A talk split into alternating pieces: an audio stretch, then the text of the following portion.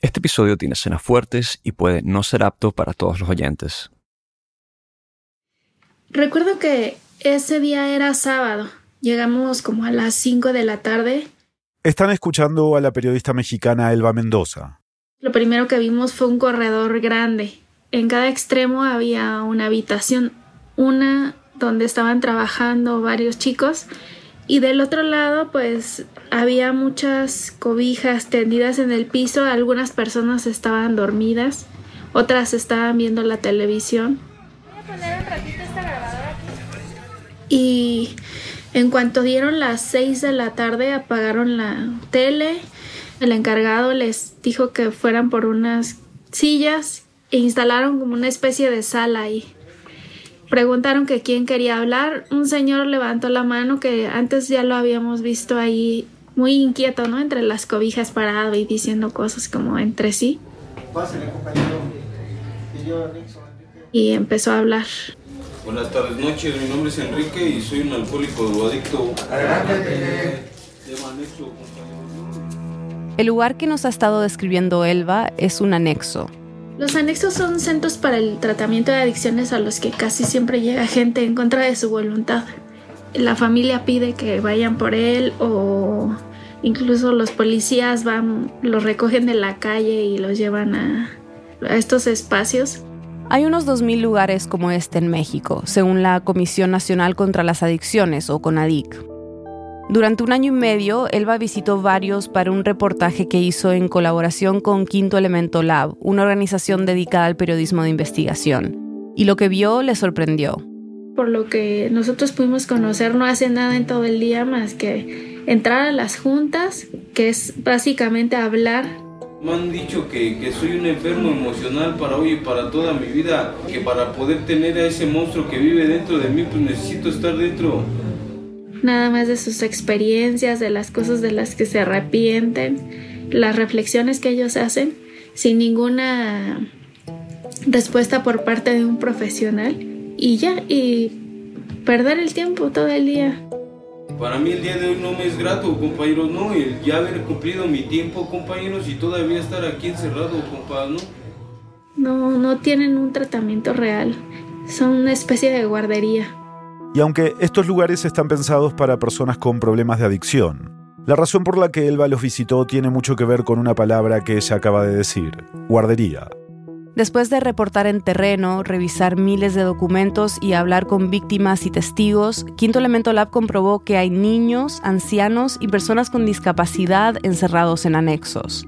Y han llegado ahí porque el Sistema Nacional para el Desarrollo Integral de la Familia, más conocido como DIF, que es el organismo público encargado de proteger sus derechos, los ha enviado a esos centros privados.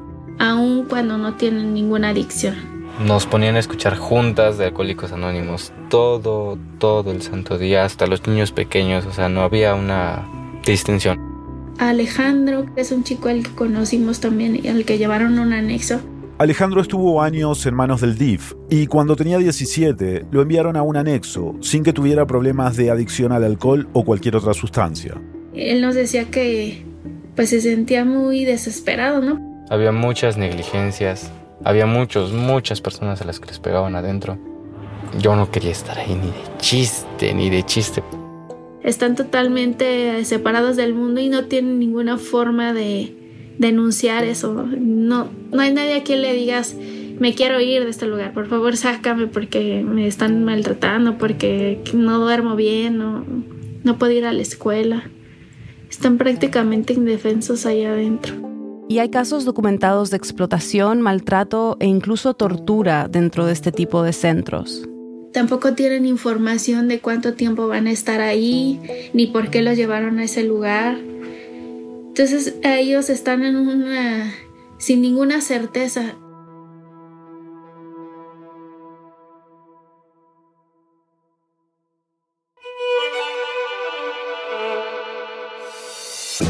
Bienvenidos a El Hilo, un podcast de Radio Ambulante Estudios. Soy Eliezer Budasov. Y yo soy Silvia Viñas. Hoy, una investigación revela que en México los niños y las personas más desamparadas pueden terminar encerradas en centros de rehabilitación para adictos por decisión de las autoridades que deben velar por sus derechos. Es 17 de noviembre de 2023.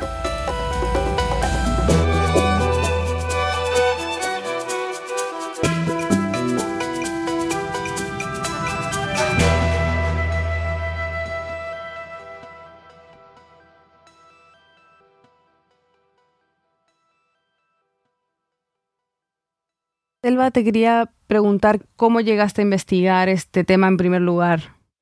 Conocí a una persona que estuvo en tres anexos y él fue testigo de algunos casos. Y a partir de eso fue que yo, pues me interesó, ¿no? Nunca había escuchado algo así, no sabía que eso pasaba.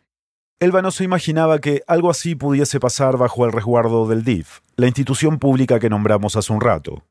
Es muy común que en México las personas vean a un niño maltratado, a una persona maltratada y piensan en llamar al DIF porque creemos que en el DIF van a estar a salvo, pero no sabíamos qué pasaba después de que el DIF tomaba el caso de cada persona.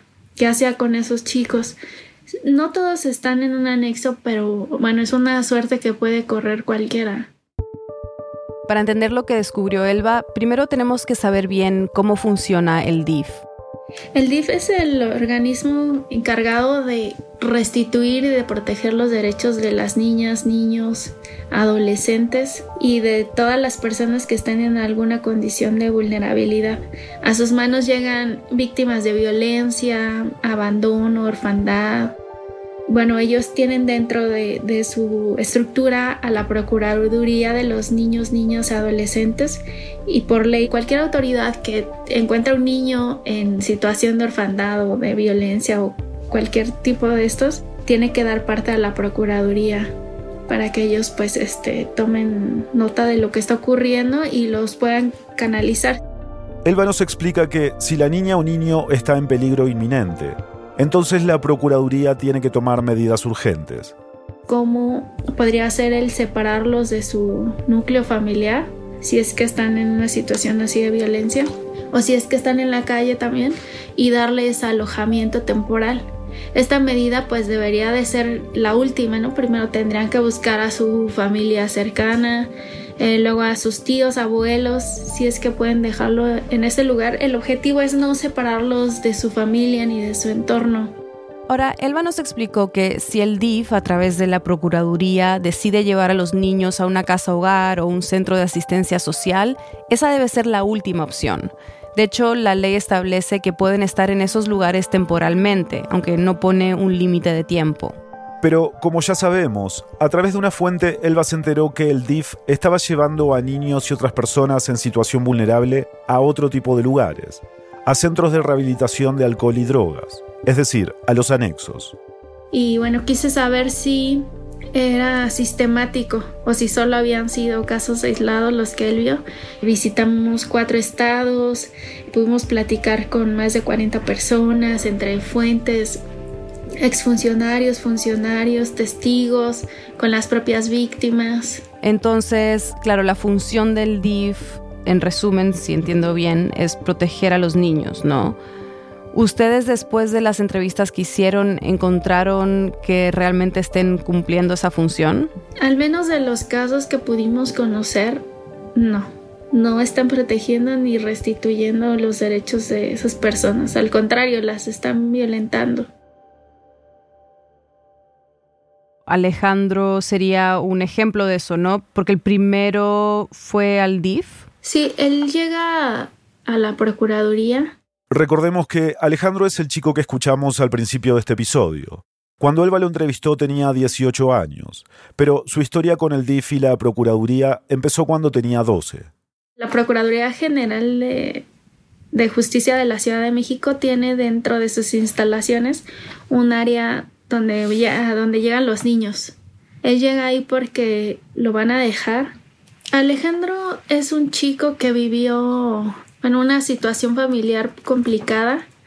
Él nos dijo que lo había llevado su hermana mayor porque se queda, muere su abuela, muere su papá y su mamá es una persona más bien ausente y él piensa que lo van a ayudar, ¿no? Él incluso nos narra que le decían que él iba a estar mejor ahí. Y te dicen, tú tranquilo, ve con confianza, di que sí. Ahorita aquí no estás bien y está feo el lugar, pero te vamos a mandar a un lugar lindo y bueno donde te van a apoyar y te van a cuidar. Que lo iba, iba a poder ir a la escuela, que, que lo iban a ayudar. Y pues tú siendo un niño pequeño, tú siendo un niño pequeño, pues dices, ah, bueno. Y confías y resulta que llegas a un lugar peor. Y al final, pues pasa tres meses en, dentro de las instalaciones de la Procuraduría. La ley no dice cuánto tiempo puede estar un niño ahí, pero sí especifica que debe ser el menor tiempo posible. Después de los tres meses que estuvo Alejandro en las instalaciones de la Procuraduría. Es canalizado a la casa hogar, junto con su hermanito de ocho años. Las casas hogar son instituciones encargadas de cuidar a niños, niñas y adolescentes que han quedado huérfanos, han sido abandonados o han sido víctimas de maltrato en sus familias. Entonces, cuando Alejandro tenía 12 años, el DIF lo mandó junto a su hermano pequeño a vivir a una casa hogar. Esto es años antes de que llegara al anexo, pero es parte importante de la historia para entender cómo terminó ahí. Lo llevaron a una casa hogar donde vivió cuatro años resulta que llegas a un lugar peor que de donde iniciaste, incluso llegas a un lugar peor que el estar a lo mejor con tu familia, que a lo mejor tiene algunos problemas familiares, llegas a exponerte y a lugares peores, peores. Él narra pues que era muy complicado estar ahí porque vivían mucho maltrato todos los niños. Él era de los más grandes. Alejandro dice que dentro de esa casa hogar los niños eran abusados física y psicológicamente y además de los malos tratos les daban comida caducada y no les prestaban la atención necesaria. En medio de todo eso, Elba nos contó que Alejandro empezó a hacer una especie de barrera de contención entre los demás niños de la casa hogar y quienes estaban a cargo de ellos. Pues si es una persona muy sensible, se le acercaban los chiquillos, ¿no? y pues él los consolaba o les daba algún consejo, los abrazaba, digamos, los procuraba más. Entonces en la casa hogar pues lo empezaron a alejar de los niños. Poco a poco me aislaron hasta llegar en un punto en el que me dijeron que me, me, mandaron a una casa sola hasta, la, hasta atrás, hasta atrás. Ahí me dejaron solo, no me daban atención, nada, nada, no me prestaban interés. En la casa hogar, Alejandro no tenía casi contacto con el mundo exterior. Solo consiguió ir al colegio gracias a una mujer que conoció en una actividad, que se convirtió en una especie de protectora para él. Ella habló con las autoridades para que lo dejaran salir a estudiar. Yo creo que si, si no fuera por ella hace mucho tiempo, yo, yo ya ni siquiera estaría dándole esta declaración. Todo, todo lo que recibiera de parte de ella, desde uniformes hasta libros, hasta comida, todo. Ir a la escuela era muy importante para Alejandro, porque su objetivo era terminar los estudios y poder ir a la universidad. Pero eso tampoco iba a durar. Lo iban a trasladar de nuevo, esta vez a un anexo. ¿Cómo es que Alejandro termina en un anexo? No sabe por qué. Él piensa que es un castigo. Un castigo por reportar malos tratos, la comida con moho que les daban, los abusos, pero no sabe en realidad el motivo. Lo que sí sabe es que el traslado fue repentino y contra su voluntad. Fue precisamente un martes, un martes de, enero. Estamos hablando de enero del 2022. Para ese entonces, a su hermano pequeño lo habían llevado a otra casa hogar. Yo iba llegando de mi escuela normal, pues como todos los días. Iba llegando de hacer mis exámenes. Y dice que vio a dos hombres con chalecos del DIF en la entrada de la casa hogar. Desde que vi a los licenciados en la puerta, como que sentí un, pinchazo como... Hasta aquí llegué. Y le dijeron que se lo iban a llevar. Ese iba a tener que ir. No le dijeron a dónde ni nada, pero solo que, que ya se iba. Les dije que pues que yo no quería, que pues estaba aparte en mi semana de evaluaciones, que yo no podía y que pues al día siguiente también me tocaba mi vacuna y pues la escuela me quedaba cerca de ahí obviamente. Y les insistí y les dije que por qué y así. Y simplemente pues me decían que me tenían que llevar y ya, o sea, pues solo eso. Y todavía intenté hacer un poco de tiempo. Pero pues al final de cuentas yo qué podía hacer. Lo, único, lo único que me quedaba hacer era confiar en las mentiras que yo ya sabía que me estaban diciendo. Porque ni siquiera fue como que me dijeron, te vamos a llevar a un Alexa de mala muerte donde no vas a poder estudiar, no te van a dar tu vacuna y te vamos a aislar del mundo completamente. No me, no me dijeron eso, no me dijeron eso. poco después de llegar al anexo, Alejandro quedó incomunicado del todo. Pues mi primera impresión fue muy desagradable porque la verdad es que pues era un edificio con barrotes en las ventanas y una puerta de metal, entonces fue así como de ¿qué está pasando? ¿Qué está pasando? Y pues ya me ingresaron y ya me quitaron todo. Nadie podía salir ni para arriba ni para abajo, estabas aislado de todo. Entonces, esta es la situación de Alejandro. Es un adolescente de 17 años, está separado de su familia, de su hermano menor, logrando a pulso una suerte de estabilidad, estudiando en medio de sus exámenes, y la institución pública que debe velar por su bienestar lo saca arbitrariamente de una casa hogar para meterlo en un centro para adultos con problemas de adicción. Pero ¿por qué el DIF encerraría niños, adultos, mayores o personas con discapacidad en centros para la rehabilitación de adicciones? Quinto Elemento Lab intentó responder esa pregunta.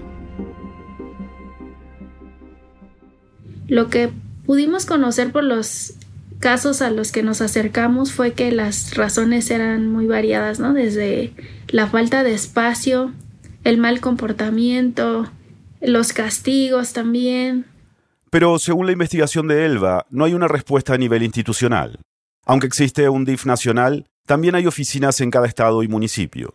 Sino que cada DIF en cada municipio, en cada estado, toma sus propias decisiones. Y ninguna autoridad de los DIF a los que contactaron le dio una entrevista. Aún así, después de revisar muchos documentos, fueron uniendo las piezas. Pudimos conocer que hay de por medio convenios de coordinación, que es como ellos formalizan estos envíos. Y cuando revisaron cientos de estos convenios, descubrieron que los DIF le pagan a los anexos hasta 15 mil pesos mexicanos mensuales por persona a la que les envían. Esos son unos 850 dólares. Pudieron comprobar que el DIF hace esto en al menos nueve estados del país.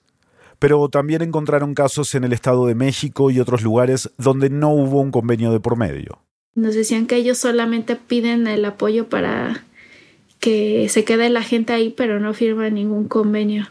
Entonces no se sabe cuántas personas ha enviado el DIF a anexos. No tenemos certeza del número. También porque el DIF ha sido opaco. Lo que ellos argumentan frecuentemente es que son datos personales o que los nombres de esos chicos pues están en alguna carpeta de investigación. Pero aunque nosotros nada más pedimos los números, que nos dijeran cuántas personas habían enviado a, a esos espacios, pues no nos negaron la información. Claro, ¿y cómo es posible que funcione esto de manera tan opaca, no? Como tú dices. Creo que no ha habido un interés real para supervisar lo que está haciendo el DIF. En México, pues, como ustedes saben, se vive ahora mucha violencia, ¿no? Creo que eh, todo está muy enfocado en ese tema y no nos hemos puesto a pensar qué es lo que está haciendo el DIF, en qué está gastando el dinero, a dónde van los chicos que llegan con ellos, si se está resolviendo los casos en el tiempo que debería de ser también, pues el poder judicial es muy lento y por eso es que los chicos pueden pasar toda su vida en un anexo si es que su caso no se resuelve rápido. Durante la investigación, Elba y el equipo de Quinto Elemento Lab solo encontraron dos momentos en años recientes donde alguien intentó cambiar las cosas. Uno fue cuando la Comisión Nacional de Derechos Humanos recomendó al DIF del estado de Morelos no enviar a menores a anexos. Eso porque estaban investigando abusos y humillaciones de parte de los encargados de un anexo y policías. Pero el DIF siguió enviando menores a esos lugares, según los documentos que consiguieron Elba y su equipo para la investigación. El otro intento fue en Michoacán, donde una directora del DIF ordenó sacar a varios niños de anexos, luego de comprobar abusos y maltratos como por ejemplo que en uno sacaban a las niñas para hacer limpieza en casas.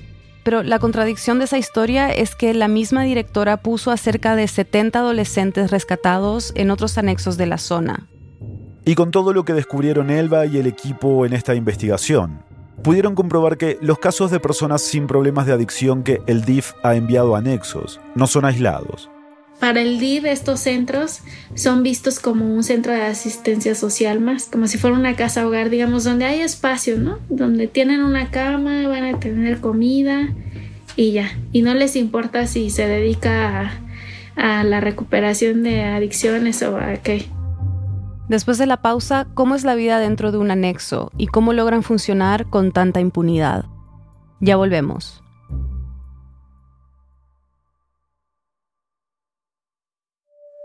Hola ambulante, soy Natalia Ramírez, directora de Comunicación y Futuros de Radambulante Estudios, y hoy quiero compartirte algo que muchos llevan pidiéndonos por meses. Esta semana, al fin volvemos a lanzar nuestra tienda. Hay camisetas, delantales, tazas y otros productos que seguro te van a gustar.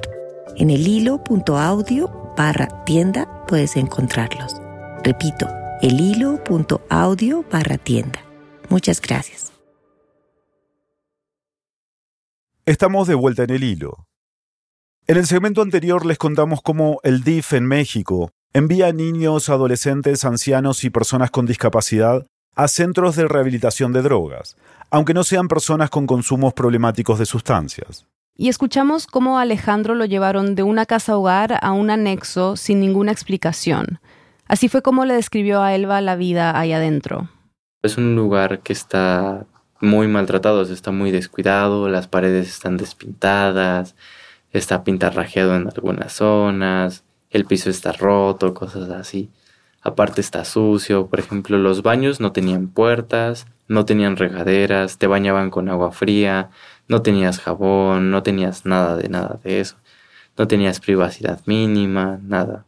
Alejandro dice que la comida era mala, les daban muy poca y que a veces estaba cruda o quemada.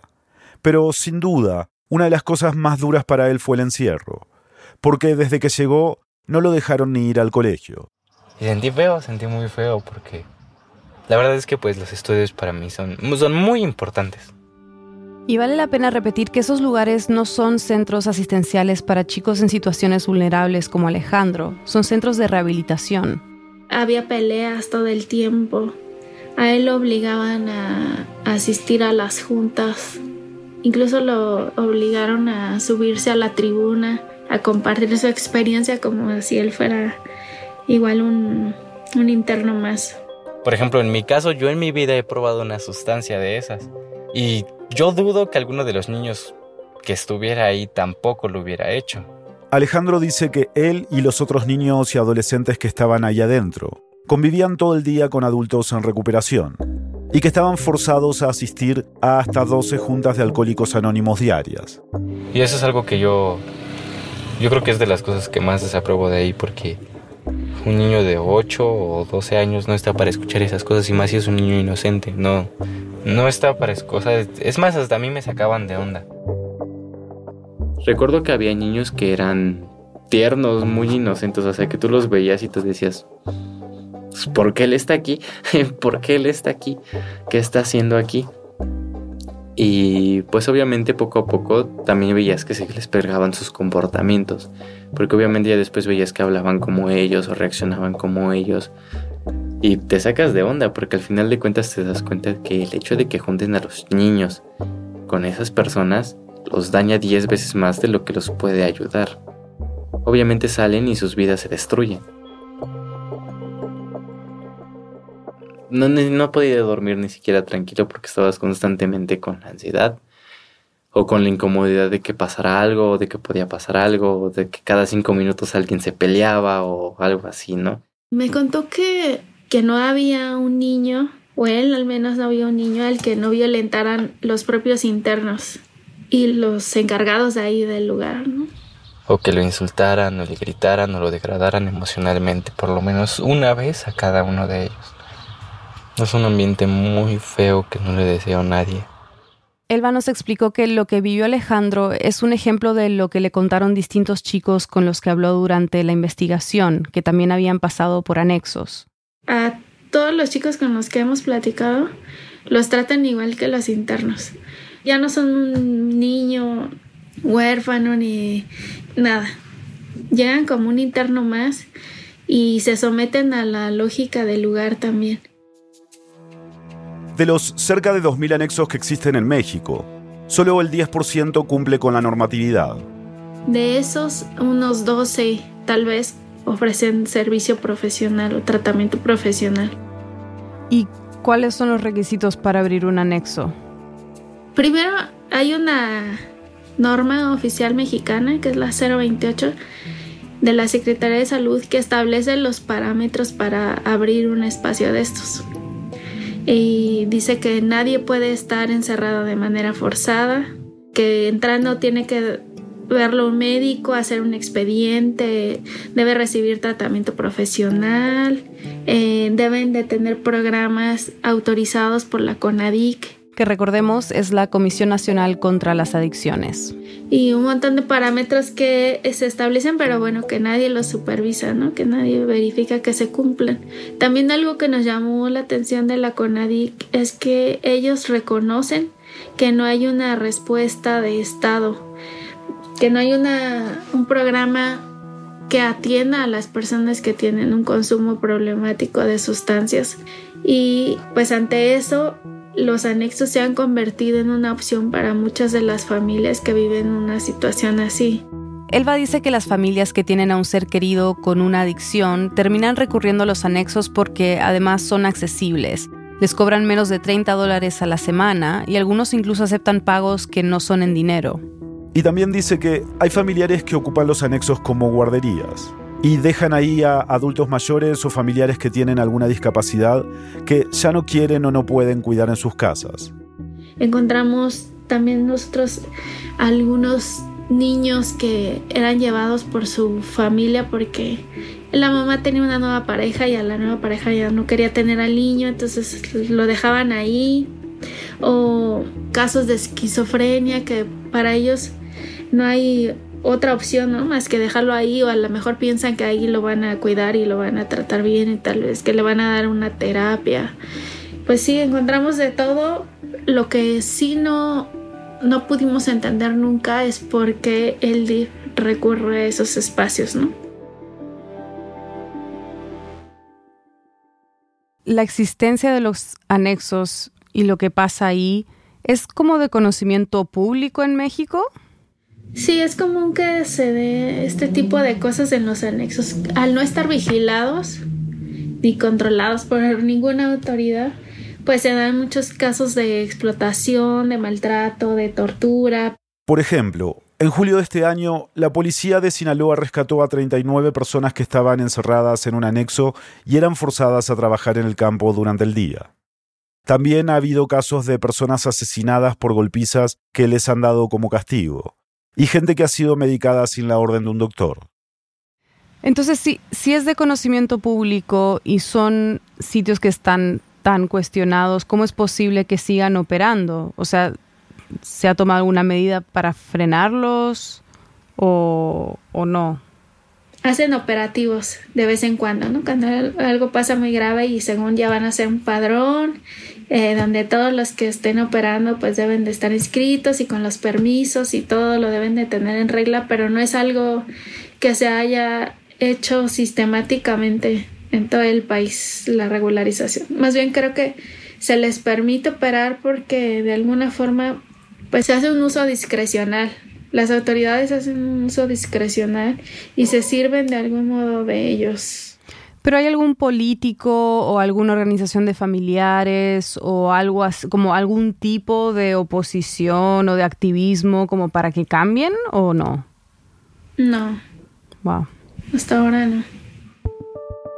No es lo mismo de verdad verlo con tus ojos y ver lo que pasa que simplemente como verlo a la distancia. O sea, no, no, no es nada que ver no es nada que ver sentirlo en, carne propia que verlo de lejos.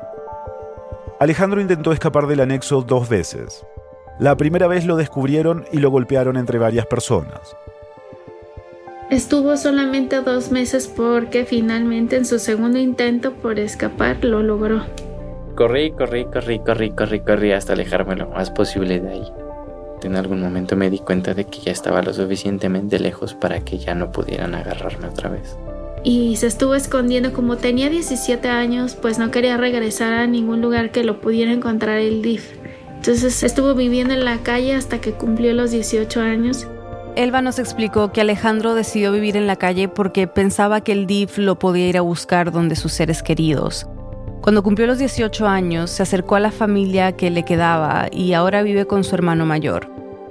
Elba nos dice que Alejandro accedió a contar su historia con la esperanza de que ayude a alguien. Yo, espero sinceramente que sirva de algo esto y que no simplemente nada más haya, haya tirado mi vida a la basura porque de verdad esto me, me afectó en muchos aspectos. No, no puedo ni siquiera estar feliz. No puedo estar tranquilo. No puedo sonreír con calma ni facilidad. Simplemente no, no estoy bien. No estoy bien. No hay un aspecto de mi vida que no hayan dañado. ¿Estás enojado? No, ¿Con el lift no estás enojado? eso es lo peor del caso, que no estoy molesto. No siento ni odio, ni enojo. No siento. No puedo estar ni, ni triste, ni enojado, ni feliz. Simplemente estoy como, como perdido. O sea, no puedo sentir emociones bien. Yo creo que ni siquiera con el nivel de madurez y aceptación que tengo es fácil de sobrellevar esto. Y lo peor es que tal vez no paren. No paren. Y no lo van a dejar de hacer tal vez. Y a mí me costó todo. Mi escuela, mi estabilidad emocional, mi estabilidad social, todo. Aún así, Alejandro está intentando reconstruirse. Trabaja de cocinero y quiere volver a la escuela para ir algún día a la universidad y estudiar ingeniería. Quinto Elemento Lab publicó su reportaje en agosto y lo compartieron con el DIF Nacional. Han pasado más de tres meses y al cierre de este episodio aún no han recibido una respuesta formal. Después de la publicación, Elba fue a una conferencia de prensa donde estaba la titular del DIF Nacional y cuando le preguntó sobre la situación dijo que se enteró de lo que pasaba por el reportaje y se comprometió a investigar.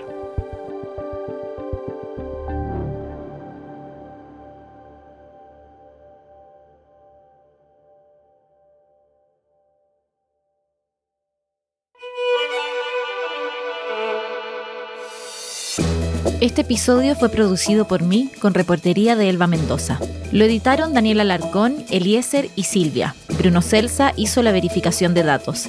La mezcla y el diseño de sonido son de Elías González, con música compuesta por él y por Remy Lozano. El resto del equipo de El Hilo incluye a Mariana Zúñiga, Nausica Palomeque, Analía Llorente, Samantha Proaño, Paola Leán, Juan David Naranjo Navarro, Elsa Liliana Ulloa, Natalia Ramírez y Desire Yepes. Daniel Alarcón es nuestro director editorial y Carolina Guerrero es la CEO de Radio Ambulante Estudios. Nuestro tema musical lo compuso Pauchi Sasaki. El Hilo es un podcast de Radio Ambulante Estudios. Si valoras el periodismo independiente y riguroso sobre América Latina, te invitamos a unirte a nuestras membresías. Al donar, estarás contribuyendo directamente a que el hilo siga reportando sobre nuestra región. Visita elhilo.audio barra apóyanos. También puedes seguirnos en redes sociales, recomendar nuestros episodios y suscribirte al boletín de correo. Yo soy Daniela Cruzat. Gracias por escuchar.